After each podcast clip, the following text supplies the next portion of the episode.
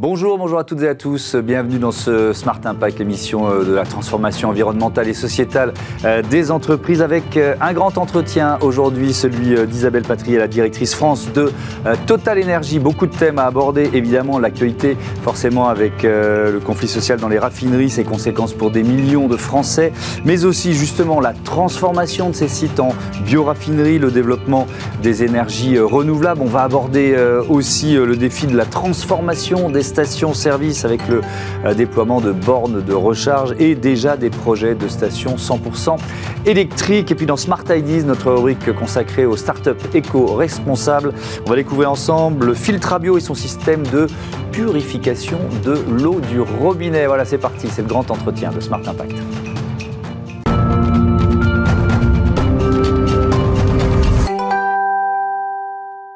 Bonjour Isabelle Patrier, bienvenue. Heureuse de vous accueillir. Vous êtes donc la directrice France de Total Energy. On a euh, plus de 20 minutes, 22 minutes euh, devant nous dans ce grand entretien. On va longuement parler de vos actions RSE, des bioraffineries, d'investissement dans, dans l'éolien, dans le photovoltaïque. Mais l'actualité, forcément, pour, euh, pour commencer, ce conflit dans, dans les raffineries. On, a beaucoup reproché au, au gouvernement de ne pas l'avoir anticipé. Est-ce que vous, vous imaginiez un mouvement aussi dur de la part de la CGT Écoutez, on a eu un mouvement euh, qui a été très dur, euh, qui a été euh, un mouvement qui a suivi celui des raffineries d'ExxonMobil, qui n'avait jamais été en grève depuis 1973. Et c'est la première fois que et les raffineries d'ExxonMobil et les raffineries Total Energy ont été en grève en même temps. Hmm. Ce qui a expliqué la situation très très difficile que les consommateurs français ont vécu euh, ces dernières semaines. Euh, à l'heure où on se parle, il y a encore deux raffineries euh, bloquées, mais comment vous faites, comment vous avez fait pour ravitailler dans ces conditions-là? Il a fallu importer du, du carburant raffiné ailleurs, ça a été un casse-tête, racontez-nous Ça a été un casse-tête, et d'ailleurs je pense qu'il faut qu'on remercie nos équipes parce que ça a été une période très très tendue, elle est encore tendue, hein, mmh. puisqu'on vous venez de le dire, on a encore deux raffineries qui sont bloquées par une vingtaine de grévistes à la raffinerie de Normandie et une douzaine à la la raffinerie de Fezin. Euh, la raffinerie de Normandie, c'est euh, plus de 1500 euh, collaborateurs, Fezin 600. Donc on voit qu'avec ces deux raffineries bloquées, dont une qui est la plus grosse, hein, la raffinerie de Normandie, mmh. la plus grande raffinerie de France, on a le, le pays qui est bloqué. Il faut voir qu'une raffinerie, ça produit du diesel et de l'essence, et qu'effectivement, quand on est sur un site de production, c'est là qu'on stocke le plus de quantité euh, de carburant. Et donc, euh, effectivement, quand on est bloqué, euh, ça entraîne les pénuries qu'on a pu voir ces dernières semaines. Et, les chiffres que nous, nous, donnez, ça donne conscience du pouvoir de blocage de quelques personnes ou de quelques dizaines de, personnes. On pourrait faire un débat sur la, démocratie syndicale, mais bref, ça c'est parce qu'on vote encore à main levée hein, quand c'est la grève. Mais bon, ça c'est un autre débat. mais quand même, quand euh, il y a eu, on va rappeler, hein, deux syndicats majoritaires, la, CFDT, la CFE-CGC, qui ont signé l'accord salarial, la, CGT qui décide de continuer. C'est une guerre de l'opinion aussi, un, conflit comme celui-là. Est-ce que vous avez eu le sentiment que l'opinion publique, qui était plutôt partagée, a commencé à basculer à ce moment-là? Je crois que effectivement, quand deux syndicats majoritaires, qui sont donc nos syndicats euh, qui ont signé l'accord, hein, 7%, euh, je le rappelle, hein, d'augmentation pour les collaborateurs français du socle social, mmh. et une prime mondiale, hein, cette fois-ci, qui a été attribuée à tous nos collaborateurs dans les 130 pays dans lesquels nous avons des activités dans le monde, avec un, un plancher à 3 000 euros, une prime de 3 à 6 000 euros. Pour les collaborateurs français, il y a eu quand même 7000 euros d'intéressement versés au mois de mai. Euh, quand euh, on a euh, effectivement vu que cet accord avait été signé et que la grève a continué, je pense que l'opinion publique, quand elle a compris aussi qu'il y a une poignée de personnes mmh. bloquées ces sites, a commencé à se poser la question de comment se faisait-il que des salariés puissent effectivement bloquer un pays mmh. et leur accès à la consommation de carburant. Elle coûte cher à Total, cette grève Bien sûr qu'elle va coûter cher à Total. Elle va coûter cher euh, à Total Énergie parce que euh, des raffineries qui sont euh, en grève aujourd'hui dans un contexte de tension, hein, il faut bien voir. Hein. Euh, c'est pour ça aussi que je pense que nos collaborateurs qui euh, ont essayé d'importer des produits euh, et qui continuent de le faire, hein, parce que la grève n'est pas terminée.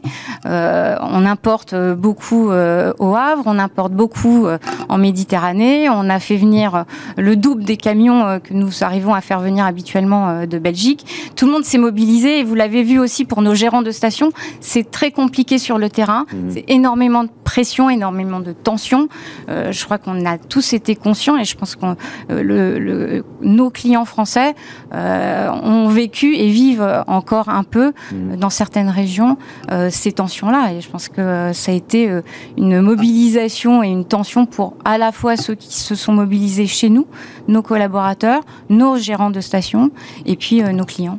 Allez, une dernière question, presque en forme de boutade. Quand euh, le Parisien a révélé le, le, le, salaire, les primes de Kylian Mbappé, est-ce que vous vous êtes dit, on va peut-être nous lâcher avec le salaire du, du patron de Total, Patrick Pouyanné Parce que finalement, Kylian Mbappé, il, il, gagne en un mois ce que votre patron gagne en un an. Alors, 6 millions d'euros, c'est beaucoup, c'est beaucoup d'argent évidemment. Mais juste une question là-dessus quand même. Le, rapport un peu schizophrénique que les Français ont à la, à la réussite et à l'argent, comment, euh, comment vous l'interprétez ça? Moi, je suis française comme vous donc euh, je sais comment on réagit en France mmh. vis-à-vis d'un salaire de, patron et d'un salaire en millions d'euros. Euh, quand vous voyez le salaire des autres patrons et la proportion, je, je la regardais hier, euh, elle a été publiée, du salaire de Patrick Pouyanné par rapport à ses pairs, il est faible. Euh, effectivement, si on le compare à Kylian Mbappé, là, je n'ai plus de référence. Allez, on va sortir. On va sortir parce que la communication de crise, je pense que vous maîtrisez pas mal chez Total Energy. On va, on va sortir de cette, euh, de, ces polémiques, parler de l'avenir des raffineries. On reste sur les raffineries. Vous avez commencé à les transformer en, en bio-raffineries. Alors déjà, ça veut dire quoi concrètement? C'est quoi une bio-raffinerie? Parce que ça sonne un peu comme un oxymore. Ça semble un, peu contradictoire dans les termes. Alors, Total Energy avait six raffineries en France. Mmh. Euh, on a déjà euh, arrêté trois sur ces six. Hein, on n'en a plus que trois qui euh, aujourd'hui produisent quand elles ne sont pas en grève, mmh. du diesel et de l'essence. il y en a trois autres qui donc se sont arrêtés. la première a été transformée en site de formation aux nouveaux métiers, aux métiers actuels et aux nouveaux métiers éoliens euh, celle de Dunkerque. Celle de euh, la Med a été reconvertie en bioraffinerie parce qu'aujourd'hui, il y a une euh, intégration, une incorporation de biocarburants mhm. dans le diesel et l'essence. Et donc, on a converti la raffinerie de la Med en, unité de, de biocarburant. on a converti le site aussi, hein, puisqu'on a fait une ferme solaire qui est importante sur le site de la Med. Hein. La Med est à côté de Marseille. Et puis là, on a un très très gros projet. Sur l'hydrogène, c'est ça d'hydrogène, oui, parce que voilà, parce qu'en fait, on a nous-mêmes hein, des enjeux de décarbonation de nos activités, et il va falloir qu'on décarbone euh, les utilités que nous avons et l'énergie que nous utilisons. Et en l'occurrence, on a un projet qui s'appelle Massilia, de production massive d'hydrogène vert. Euh, avec Engie, c'est ça? Avec Engie, on est en JV avec Engie euh, pour décarboner cet hydrogène dont les raffineries ont besoin et la bioraffinerie de la MED a besoin de cet hydrogène. Donc on va le décarboner. Donc vous allez produire l'hydrogène qui va servir euh, au site, c'est ça? On va produire sur base euh, essentiellement euh, solaire mmh. de l'énergie verte, donc de l'électricité verte, qui va qui va venir mmh. alimenter un électrolyseur pour produire cet hydrogène vert sur notre site, qui permettra de décarboner l'hydrogène de ce site, mais qui permettra aussi à l'écosystème industriel de mmh. bénéficier d'un hydrogène vert sur, sur le bassin économique qui est très industriel des Bouches-du-Rhône.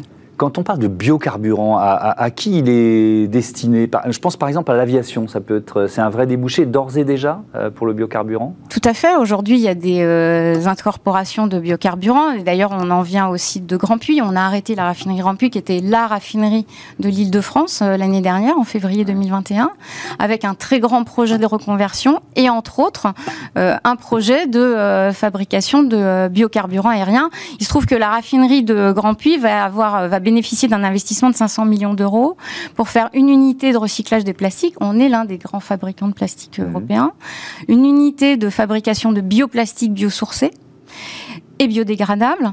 Et puis, cette unité de euh, biocarburant de 110 000 tonnes hein, de biocarburant aérien, la raffinerie Grand Puy, elle est connectée au dépôt de Gargenville, qui se trouve être lui-même euh, alimenté, enfin, il alimente les deux euh, aéroports d'Orly et Charles de Gaulle, ce qui va permettre donc d'augmenter le taux d'incorporation mhm.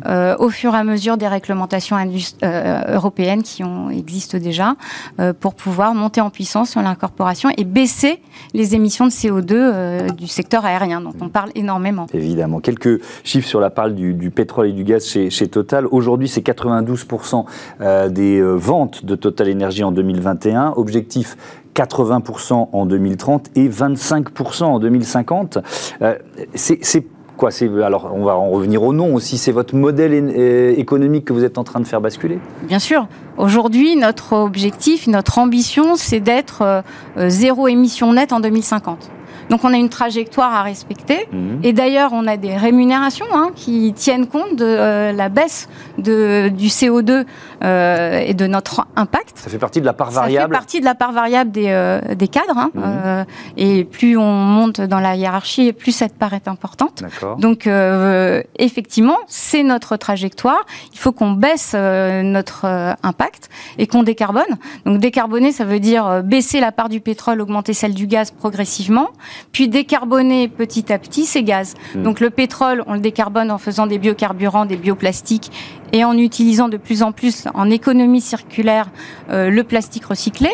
Le gaz, ben, on en a parlé, l'hydrogène vert est une façon de décarboner. Hmm. Le biogaz est une autre façon de décarboner. Hein. Le biogaz, euh, Total Energy est devenu le premier producteur de biogaz euh, en France. Total Énergie euh, euh, récupère euh, avec un certain nombre de sur un on a sept biométhaniseurs aujourd'hui mmh. en France des déchets agricoles ou alimentaires et on produit du biogaz qu'on distribue dans nos stations dans l'industrie mmh. et puis il y a l'électricité verte qui est un point important. Aujourd'hui, mmh. on a plus de 400 unités de production d'électricité renouvelable en France, euh, éoliennes, solaires, hydroélectriques.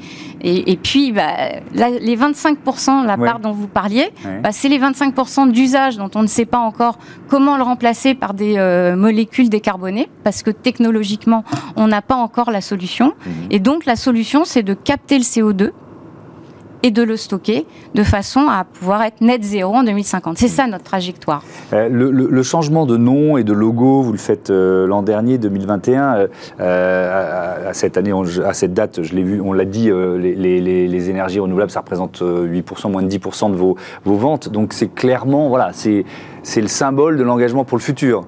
Bah, c'est la représentation euh, qui n'était pas forcément évidente pour tous d'une entreprise, d'une compagnie qui est en transformation euh, très forte aujourd'hui. Mais et, c'est là que c'est compliqué pour vous. Je reviens à la communication parce que les critiques, elles sont sur le total aujourd'hui et les 92% de, gaz et de pétrole. Voilà, c'est votre votre modèle économique actuel et, euh, on pourrait inverser et retourner la chaussette comme comme j'aime bien dire souvent et, voir la perspective, c'est-à-dire que voir ce que ce que représentent les investissements. C'est 25 aujourd'hui dans les énergies renouvelables. Ça veut dire que ça va forcément augmenter dans les, dans les mois et les années à venir? Ça va augmenter de façon euh, importante, puisque notre objectif, c'est 100 gigawatts d'électricité renouvelable en 2030. 2030, hmm. c'est dans 9 ans. On est, 100 gigawatts, c'est pratiquement deux fois le parc nucléaire français. C'est 65 EPR. À fin 2021, on, est, on a déjà fait 10%. Donc la première année, on a déjà fait sur les 10 ans 10%. Euh, là, avec, euh, on est devenu euh, numéro 1 dans le top 5 des, énergies, des producteurs d'énergie renouvelable aux États-Unis, mhm. Parce que 100 gigawatts, c'est d'être dans le top 5 mondial. Donc il faut qu'on soit dans le top 5 dans chacun des continents. Donc ça veut dire des projets, des projets, un peu partout, quoi. Exactement. Mhm. Et on l'est aux États-Unis parce qu'on a fait une JV avec un Américain. Et aujourd'hui, dans le pipe, on a déjà 25 gigawatts de projets. Hmm. Euh, ça, c'est important. Après, projet euh, renouvelable, c'est euh, de l'éolien offshore, parce qu'en fait, c'est ce qui probablement est ce qui va produire le plus d'électricité renouvelable hein, en puissance. Hein. L'éolien offshore, c'est très puissant. On a des champs en Corée, on a des champs au Royaume-Uni. On vient d'obtenir une concession au large de New York. voilà, aujourd'hui, notre développement, c'est la production d'électricité renouvelable et ces 100 gigawatts vont nous permettre d'être dans ce top 5. C'est vrai que c'est moins visible. Là, on, voit, on voit quelques chiffres qui, qui, qui viennent de s'afficher, mais ça, c'est les chiffres français. Hein. plus de 440 actifs éoliens, solaires et, et hydrauliques, premier producteur de biogaz, vous l'avez évoqué. Et puis, c'est 45 000 tonnes de propylène recyclé produit euh, chaque année. Euh, tiens, j'en profite de faire un focus sur euh, le, solaire, la ferme solaire de Gien. Vous l'avez évoqué rapidement. c'est quoi l'ambition et puis, question subsidiaire, parce que ici, sur, dans cette émission, on, parle souvent d'éoliens, d'éoliens terrestres, d'éoliens maritimes et, de solaire. Il y, a, parfois, pas toujours, mais il y a parfois de, vraies réticences des riverains. c'est quoi pour vous la, martingale pour pour euh, faire évoluer peut-être les a priori sur ces projets? Alors la ferme solaire dont vous mmh. parlez, celle de Gien, c'est la plus grande ferme solaire de France, hein, euh, qu'on a inaugurée il y a quelques semaines. Et effectivement, quand on développe des projets euh, solaires ou éoliens, en France, on a des réticences ou de biométhanisation aussi. Mmh. je crois qu'aujourd'hui, la souveraineté énergétique passe par le local. Et donc, Passer par le local, ça veut dire discuter avec euh, l'environnement euh, économique et local, les citoyens qui y sont et euh, le partage de cette valeur. C'est ce que j'allais vous dire, l'intéressement aussi. Bien sûr. Aujourd'hui, quand on fait des financements participatifs parce qu'on a un projet éolien ou solaire mhm. euh, dans un écosystème, euh, euh, dans un territoire français, on fait une partie et on propose une partie de, de financement participatif à l'écosystème citoyen. Mhm. Bon, et puis après, il faut quand même voir que il y a des retombées économiques. Alors quand vous faites un biométhaniseur, euh, les agriculteurs euh, euh, ont, permettent d'avoir ces retombées, mmh. mais aussi l'écosystème, parce que vous avez des taxes qui sont, comme d'autres activités, vont permettre d'alimenter des collectivités, des villages. Et je pense que c'est tout cet écosystème-là qui est important. Il y a un autre, une autre chose. On, on va faire, vous avez vu peut-être au large de Port-la-Nouvelle, un démonstrateur avec trois premières euh, éoliennes euh, flottantes mmh. au large de Port-la-Nouvelle. Donc là, ça, permet de les mettre un peu plus loin encore, c'est ça Plus loin, on mmh. essaye de ne pas les voir et on essaye de réduire leur, leur empreinte hein, euh, sur la biodiversité, mmh. d'où le flottant. on a une certaine expérience, hein, puisque nous sommes dans l'offshore depuis toujours. Et notre objectif aussi, c'est de permettre à un bassin d'emploi, donc autour de Port-la-Nouvelle, euh, de euh, création de ces éoliennes, mmh. des activités pour permettre euh, de les construire avec les métiers qui malheureusement sont des métiers qui sont un peu en tension aujourd'hui en France, mmh. de soudeurs, d'électriciens, pour permettre justement de de faire monter en compétence des entreprises locales pour euh, pouvoir euh, à terme construire ces éoliennes hmm. et les champs qui seront euh, derrière. D'autres chiffres sur le, tiens, le nombre de collaborateurs 35 135 collaborateurs. Et puis ce, que, ce que Total, la participation de Total a finalement à la, richesse nationale, on peut dire ça comme ça 1 milliard 900 millions d'impôts, taxes et cotisations sociales payées en 2021 et 5 milliards d'euros d'achats auprès des, fournisseurs. On l'oublie trop souvent cette participation à la richesse nationale. Mais je voudrais, il nous reste 5 minutes, faire un, un focus là sur le, les collaborateurs Parce que quand on fait basculer son modèle économique, ça suppose de former, ça suppose des nouveaux métiers. Euh, il y a un plan de formation qui, prend combien de temps quoi? Là aussi, c'est une organisation euh, intéressante à découvrir. Alors, il y a deux choses. Euh, effectivement, on a un grand plan de formation, mmh. parce que transformer une entreprise comme la nôtre, avec 100 000 collaborateurs sur la planète, c'est quand même pas rien. Euh, donc, euh, on a décidé de former tous nos collaborateurs et on a euh, monté une formation qui s'appelle Visa, qui se fait en trois tranches, qui est portée par le management. Donc, le management lui-même a été formé et forme les collaborateurs à la transition énergétique. Donc on repart de l'impact climatique, de qu'est-ce qui a conduit à ce réchauffement, l'activité humaine, industrielle, énergétique, pour bien faire comprendre à nos collaborateurs quel en est l'impact, quels en sont les enjeux et cette nécessité de transformation de notre modèle et donc de nos métiers et de ce que nous produisons comme énergie. On aura formé euh, d'ici la fin du mois de décembre 30 000 collaborateurs déjà. Euh, au niveau mondial Au niveau mondial, euh, à, cette formation et à ces enjeux de la transition énergétique. C'est aussi une façon de... Parce que ça ne doit pas être si simple de bosser pour Total de temps, de temps en temps, euh, parce qu'il y a des polémiques, il y a du Total bashing, etc. Donc c'est aussi une façon de cultiver la fierté d'appartenir à l'entreprise. Vous voyez ce que je veux dire très, Bien sûr, quand vous sortez tous les matins aux journaux mm. télévisés ou papier, on parle de vous en des termes plutôt polémiques, c'est mm. quand même pas facile. En même temps, quand vous êtes dans vous le savez que ça se transforme. Je veux dire, on est dans les batteries, on est dans les bornes de recharge, on est dans l'éolien, on est dans la biométhanisation. Mm. On a un programme de recherche qui est gigantesque. On a créé une branche l'année dernière qui s'appelle OneTech, où on a regroupé tous nos chercheurs et on travaille sur le stockage de CO2, sur l'amélioration de la charge des batteries euh, mm. pour qu'on euh, on ne mette plus une demi-heure demain, mais peut-être plus que dix minutes. Euh, c'est ça quand même. Et à l'intérieur de l'entreprise, on recrute des jeunes qui sont acteurs de cette transformation et ils viennent pour ça, hmm. parce qu'on a les moyens de se transformer. 4 milliards par an euh, qu'on met sur euh, la transition énergétique et les investissements de la transition énergétique, 4 hmm. milliards financés par euh, nos activités de pétrole et de gaz, parce que si on ne les avait pas, on ne pourrait pas mettre ces 4 milliards quand même quand même le dire. Mmh. Euh, et demain, on va pas tourner le robinet euh, du pétrole et du gaz. Hein, on l'a vu ces dernières semaines. Mmh. Euh, tout le monde n'est pas passé à l'électrique et ça va pas se faire du jour au lendemain. Donc, il faut accompagner cette transition, investir, c'est ce que nous faisons pour arriver justement à être dans ce top 5. Et je crois qu'il y a une fierté à être chez Total Energy mmh. parce que la prise de conscience de cet impact climatique et de ce que nous devons faire pour nous transformer, on l'a tous, on le voit et on a les moyens de le faire. Donc, quand vous avez les moyens technologique et financier pour accompagner cette transformation, bah, vous êtes fiers. Effectivement, on, va essayer de ne pas se laisser euh, perturber par les journaux du matin. Je termine avec euh, les stations-service, euh, près de 3500 stations-service avec une offre multi-énergie. ça veut dire quoi, tiens, d'ailleurs, une offre multi-énergie? C'est pas forcément de l'électrique C'est pas forcément de l'électrique. On est agnostique, nous, sur l'énergie. On s'adapte aux, clients. Mm. Donc aujourd'hui, on a des véhicules électriques donc on a fait une première station euh, d'ailleurs euh, toute électrique à la Défense euh, le jour où on a changé de nom pour montrer que c'était possible. Ça veut dire développer des bornes de recharge sur nos stations, ça veut dire les solariser. On a un objectif aussi de d'accélérer sur les bornes à haute puissance. Ça c'est très important. Mhm. On aura on a un programme de 300 stations autoroutes avec des bornes haute puissance et des voies rapides équipées de ces 300 bornes mhm. haute puissance. Ça veut dire aussi de l'E85 qui est un biocarburant. Hein, le bioéthanol, qui permet de réduire les émissions. Ça veut dire aussi le bio-GNV. Vous voyez, on a toutes les énergies.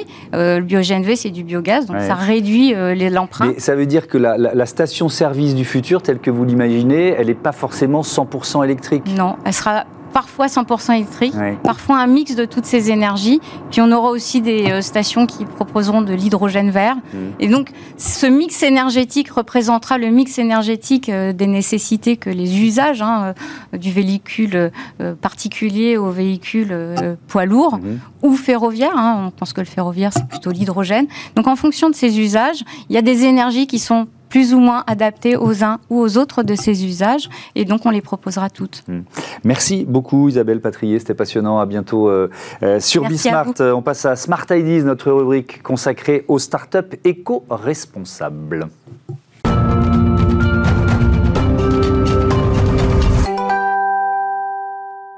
Bonjour Mickaël Ferry, bienvenue. Vous êtes le président, le fondateur euh, de Filtrabio, entreprise lyonnaise euh, créée en, en 2018. Donc votre métier, c'est la purification de l'eau, c'est ça? Purification de l'eau, c'est euh, en France, on a la chance d'avoir un euh, une eau de très bonne qualité, c'est l'aliment le plus contrôlé, euh, mais euh, il manque encore quelques petits réglages à, la fin. L'eau, elle est stockée, transportée, elle est chargée de chlore pour la rendre, pour la rendre propre à la consommation. Mhm. Et nous, on est là justement pour retirer tous ces polluants. Euh, et, et, la redynamiser derrière. Ouais. Euh, alors, votre procédé pour filtrer cette, cette eau, cette eau du, du robinet, c'est quoi? Et puis, peut-être aussi le, le modèle économique de Filtrabio, ça marche comment? Le, procédé, en fait, on travaille sur du multicouche. On a un filtre qui se met soit à l'entrée de la maison, soit euh, dans, la, dans la kitchen, dans la cuisine, euh, qui va traiter d'un point d'eau à toute une, toute une maison. Mhm. On va travailler sur un système de, de multicouches, donc différents médias filtrants qui auront chacun une action. Mhm. Euh, on va travailler sur la clarté, sur, sur l'absorption de, de, tous les, de tous les polluants, qui peuvent être des risques de médicaments, des pesticides, des métaux lourds. Mhm. Et puis après, derrière, on va travailler sur un module qui va, qui va redynamiser l'eau. Donc c'est un système de vortex avec des aimants euh, qui, va, qui va redonner à l'eau euh, euh, ses qualités d'origine, mmh. qui va rendre l'eau avec et les sels minéraux avec euh, qui, enfin, ils vont être plus assimilables par le corps. Donc ça, c'est le, procédé. Le modèle économique, c'est quoi? Le modèle économique, c'est un modèle de location sans engagement. Euh, on est de 29,90 à 49,90 pour le rendre pour le rendre accessible. Euh, donc voilà, le but c'était vraiment de pouvoir ouvrir le, procédé d'une eau raffinée à tous les à tous les points d'eau ou à un point d'eau au maximum de, de personnes. Donc oui, c'est une location comme un abonnement. C'est un abonnement. Exactement, Et donc on peut équiper toute la maison. C'est on, peut, équiper vraiment tous les points d'eau de la maison. En fait, on a deux appareils, un qui va traiter jusqu'à 150 mètres cubes de capacité, donc 150 mmh. 000 litres, ce qui est assez important, c'est le petit modèle. Et le gros modèle, 600 mètres cubes. On n'a pas de perte de charge par rapport à d'autres systèmes comme de l'osmose. Mmh. Euh, donc on aura une eau qui sera toujours aussi fluide dans, le réseau. Vous êtes venu avec euh, une bouteille, vous vendez aussi de l'eau en bouteille? Pas du tout. ça, c'est un cadeau pour vous. Euh, non, non, c'est une eau que, que j'ai remplie ce matin. c'est les bouteilles, parce qu'on a aussi des services pour les, pour les restaurateurs ah qui, eux, vendent les bouteilles qui, qui, qui, qui, remplissent sur place, euh, plate et pétillante. Euh, donc vous pourrez goûter une eau euh, purifiée, dynamisée, tempérée, ce qu'on peut pas tricher avec avec le goût quand c'est tempéré directement chez vous. donc ça va nous permettre de tester ça en équipe juste après l'émission. Vous l'avez dit, l'eau du robinet, elle est elle est très contrôlée. On a, on a la chance en France d'avoir une eau du robinet très très contrôlée. Pourquoi rajouter une, une étape? Pourquoi rajouter une filtration? En fait, c'est alors elle est très très très contrôlée. elle arrive d'excellente qualité, elle est très potable par, par rapport à d'autres pays. Mmh. La grosse problématique, c'est qu'on s'aperçoit il y a 25 millions de, bouteilles jetées par, euh, par jour en France. On est 65 ou 66 millions, ça fait un rapport qui est énorme. Mhm. Euh, beaucoup de personnes continuent euh, à boire de l'eau en bouteille plastique, alors que c'est plus cher, c'est 200, 200 à 300 fois plus cher que, mhm. que de l'eau du robinet. Il y a aussi des problèmes de santé avec l'eau en bouteille plastique. Il y a des microparticules de plastique, l'équivalent d'une CB grosso modo par semaine si on n'ingère que ça. Mhm. et puis éco-responsabilité, voilà. Mais, mais le fait de, de raffiner cette eau, justement, toute cette population qui continue à, consommer de l'eau en bouteille. Qui a des doutes sur l'eau du robinet, c'est ça Parce qu'il y a un goût, parce que hmm. euh, il y a des pesticides, il y a des problèmes de Oui, il y a eu une enquête, euh, enfin de l'émission complément d'enquête, il n'y a pas très longtemps, on a vu que dans certaines régions, effectivement, bon, euh, on va dire que l'ARS ou certaines collectivités n'avaient pas très très bien fait leur travail, on va dire ça comme ça. Pas, très bien fait leur travail, ils, avaient, ils avaient omis de, de faire certains, certains relevés et prélèvements, hmm. donc on a des problèmes de, de métabolites, c'est les pesticides dégradés. Hmm de perfluorés aussi dans, le, euh, dans la région lyonnaise. On travaille d'ailleurs avec une mairie sur, euh, sur l'élimination de ces perfluorés parce que se retrouvent dans, dans, les réseaux. Donc oui, on a une de qualité, mais on veut justement que, que ce, cette eau du robinet devienne un, plaisir à boire, mm. que, que, le goût soit parfait. Les gens associent le goût à la qualité, alors que c'est pas forcément le, le, cas. Le goût, ça vient du, du chlore. Mm. Les pesticides n'ont pas de goût, mais on sera là vraiment pour capter tout ça et pour réussir mm. à, à, amener toutes les, toutes les personnes à consommer cette eau du robinet par plaisir, plus par obligation. Euh, qui sont vos, vos, clients Des particuliers, des, entreprises, des restaurateurs, vous l'avez dit Aujourd'hui, énormément de particuliers. On a développé, parce qu'on a commencé à développer ce marché. Maintenant, on l'a apporté euh, euh, le service avec des fontaines derrière. Donc, on, sera toujours là pour purifier, dynamiser. Mais derrière, on amène des applications mmh. justement pour les entreprises. Les, les, les, endroits recevant plus de 300 personnes euh, sont, sont, aussi impactés. Est-ce qu'il y a des collectivités, je pense aux écoles par exemple, est-ce qu'il y a des collectivités locales qui commencent à s'y intéresser? Bien sûr, c'est ce que je vous disais. Une mairie, alors je ne vais pas la citer, au, mmh. au sud de Lyon à cause de ces, de ces perfluorés et beaucoup d'autres mairies. Euh, des, crèches aussi euh, sont, un, sont un marché assez important. Euh, et aujourd'hui, les écoles, on, demande aux enfants, ma fille, on lui demande d'avoir une gourde à l'école, mais elle ne boit quasiment pas l'eau du robinet. Les points d'eau, en plus, sont à des endroits souvent à côté des toilettes. Mmh. Donc même si on a une eau purifiée dynamisée à côté d'un toilette, on n'a pas envie d'aller la consommer. Mmh. Le but, c'est aussi de rendre un peu, un peu sexy cette consommation d'eau du robinet. Merci beaucoup. merci, Michael Ferry. Bon vent à, à Filtrabio. À bientôt sur, sur Bismart. Voilà, c'est la fin de cette édition. Je voudrais remercier euh, Louis Perrin à la programmation euh, et à la production assistée de Lily Zalkind. Euh, double réalisation aujourd'hui, Romain Luc et Angel Jean Girard. Et puis Saïd Mamou au son. Salut.